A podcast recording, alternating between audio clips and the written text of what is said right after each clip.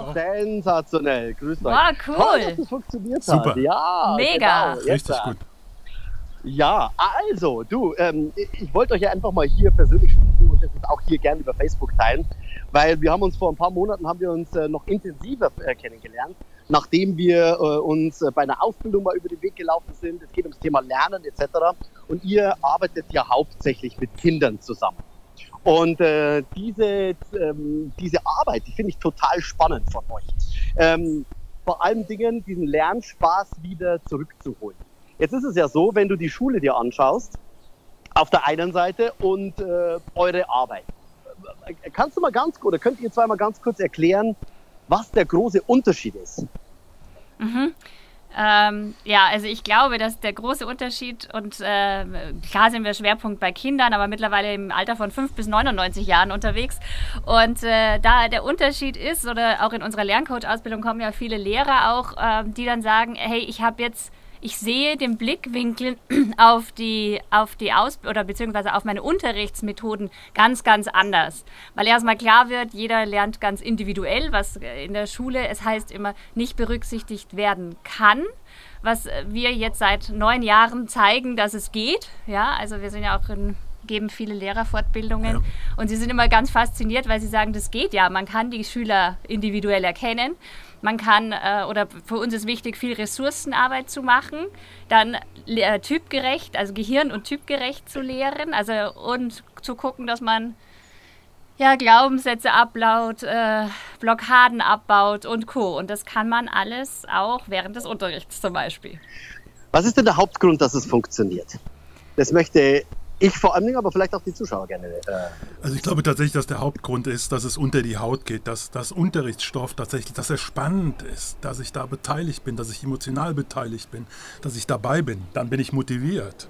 Und das versuchen wir und das machen wir ja auch in unseren Seminaren, dass, dass die Kinder da richtig dabei sind und mitmachen und da mitmachen wollen. Und dann ist es richtig Mhm. toll. Und das ist in der Schule oft das Gegenteil, leider. Das ist ja ich spreche jetzt mal kurz. Ich spreche jetzt mal ganz kurz an gehirngerecht. Das ist ja letztendlich der Schlüssel. dazu. Ja. Was ist das Gehirngerechte bei euch?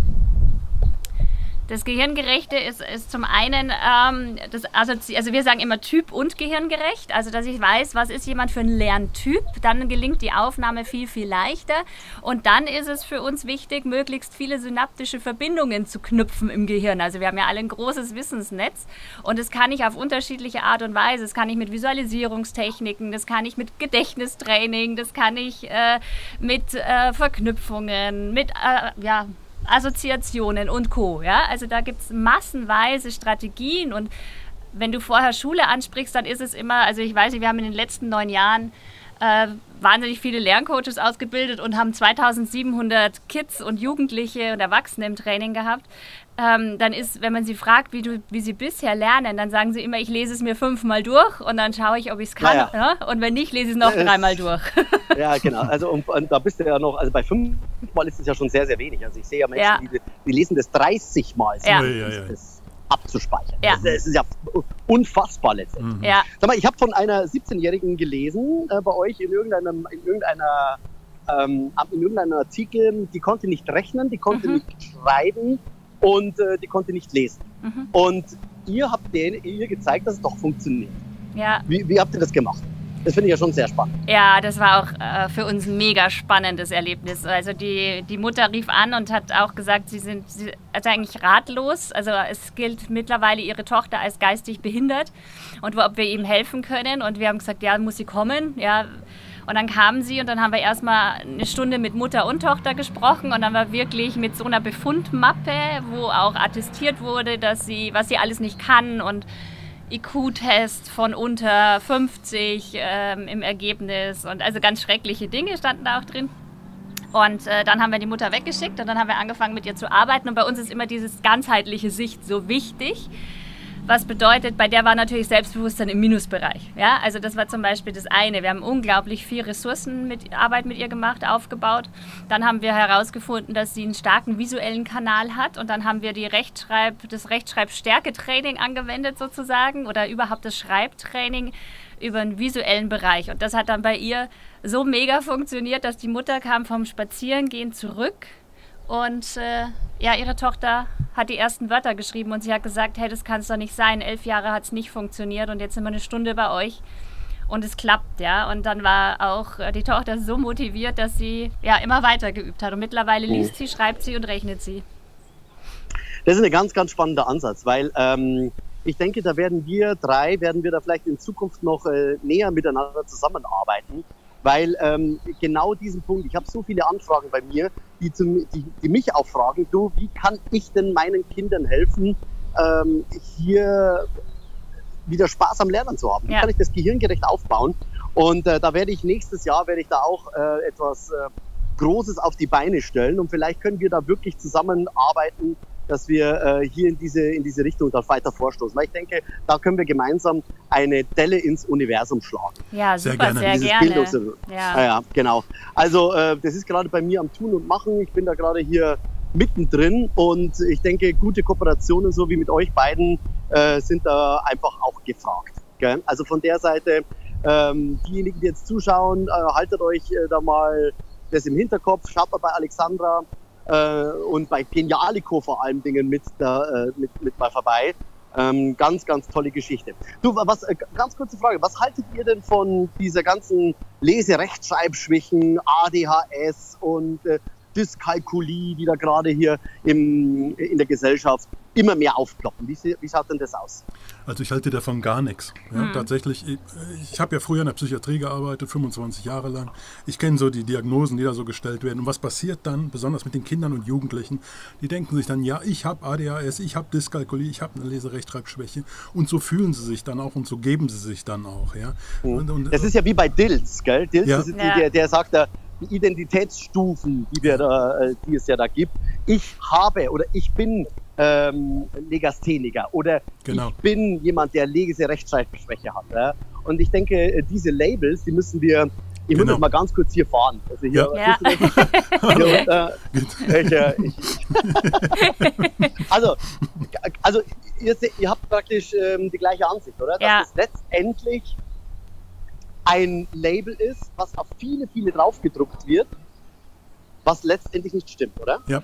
Definitiv. Also wir haben auch, auch die letzten Jahre, also ich meine, das sind jetzt neun Jahre und da können wir echt sagen, wir glauben keiner einzigen solchen Diagnose mehr. Ja, also das heißt, es waren so viele Kids da, wo wir immer bewiesen haben, doch sie können schreiben, doch sie können rechnen. Es lag zum Beispiel am falschen Kanal oder am falschen Ansatz oder eben weil sie sich zurückziehen und sagen, ich bin anders, ich kann es nicht. Oder da hat ja ein Spezialist gesagt, ich habe die Diagnose, also kann ich es nicht. Ja, also bin ich das. Und, äh, und das ist so schön, dann zu denen zu zeigen, guck mal, wie du es kannst, ja, und wie sie dann strahlen und rausgehen. Also es ist unglaublich und es ist so, so, so, so viel möglich.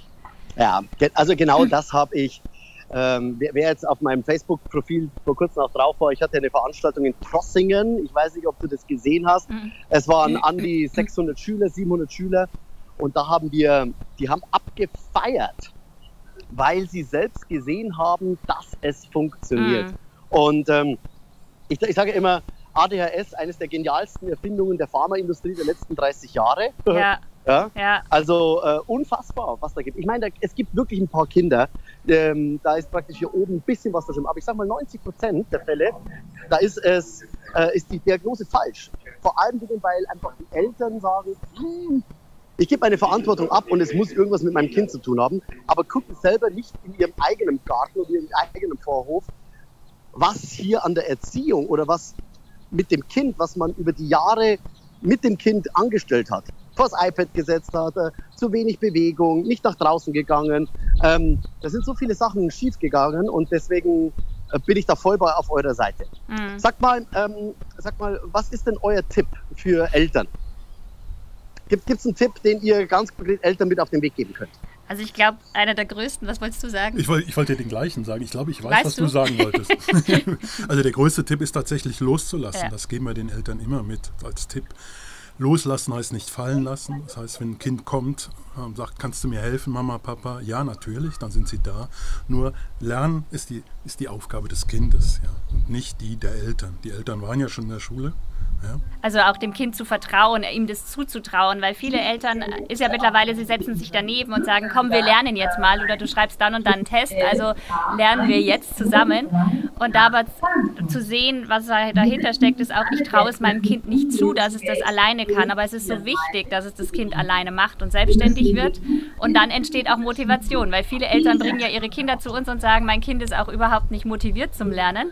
Und ein Schlüssel ist zum Beispiel, ja, dann lass es los. Gib ihm das, den, das Vertrauen, dass es es selber schafft, ja, und dann auch die Verantwortung. Und dann übernehmen sie sie auch. Und schon entsteht Motivation. Also es ist auch so unser Motivationskreislauf, den wir auch immer aufzeichnen, auch in den Seminaren und Ausbildungen. Aber es ist so simpel, ja. Nur ein, ein schweres Stück Arbeit, oft für Eltern.